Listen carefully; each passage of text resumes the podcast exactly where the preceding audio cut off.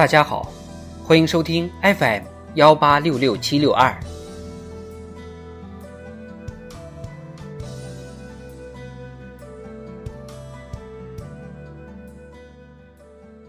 智慧人生，帮你开启生活的另一面。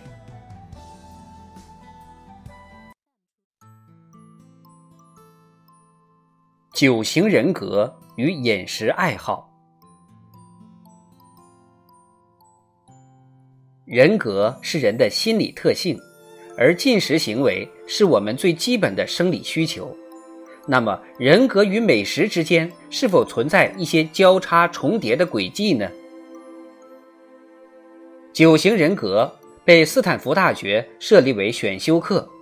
九型人格所描述的每种人格都有自己的特点，对外界反应的回应方式不尽相同。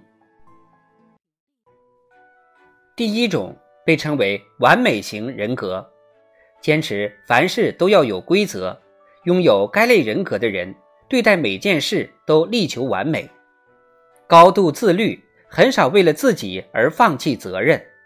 这类人看起来比较死板。不太懂得变通，心理学称之为一号人格。这类人多喜欢吃一些肉类和高脂肪的食品。第二种是助力型人格，即二号人格。最大的特点就是善解人意、热心助人。他们与人相处时会积极主动考虑他人的处境，会对陷入困境的人施以援手。他们在恋爱中容易失去自己，这样的人很受欢迎，却也比较容易被忽视。这类人的饮食习惯较为清淡。第三种是成就型人格，顾名思义，就是有较强的事业心。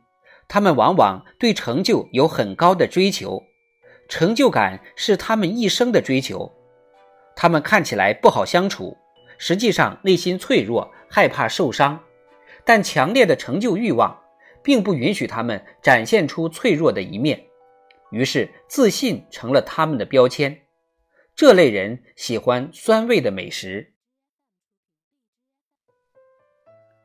第四种是浪漫主义人格，最大的特点是感情丰富，容易情绪化。这类人的内心世界丰富多彩且充满幻想。注重个性，追求与众不同，也许是过于自我。他们本身不注重功利，最大的渴望便是他人的了解。但很可惜，他们最大的苦恼就是没有人能够理解他们。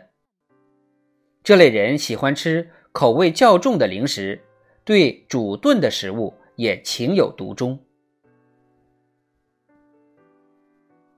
第五种。我们可以称之为观察者，他们喜欢探求未知事物，对知识有着狂热的追求。这种人善于隐藏自己的情感，对待事情沉着冷静，但若真的遇到事情，反而会退缩，由此得了“思想的巨人，行动的矮子”的标签。这类人的口味偏咸。第六种是疑惑型人格，我们可以称之为质问者。他们最大的特点就是多疑，内心充满不安。他们也时常怀疑自己，渴望得到别人对自己的肯定支持。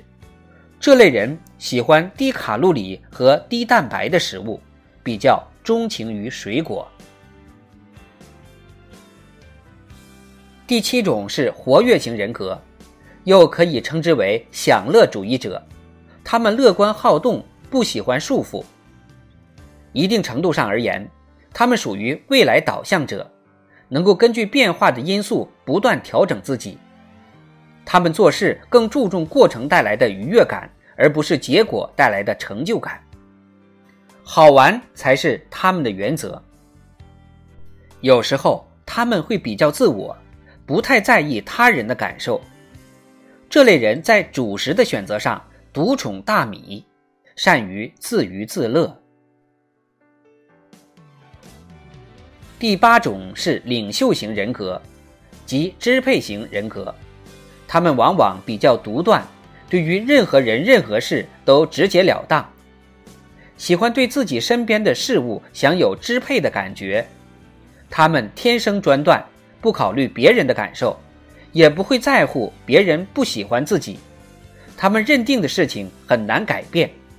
对于他们来说，掌控某些东西的感觉远胜一切。这类人偏爱肉食，精力旺盛。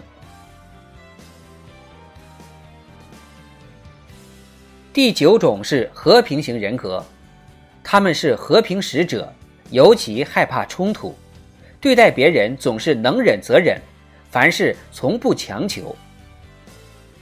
面对身边的冲突，他们善于帮助对方化干戈为玉帛，但他们不喜欢做任何决断，不喜欢得罪人，热衷于做和事佬。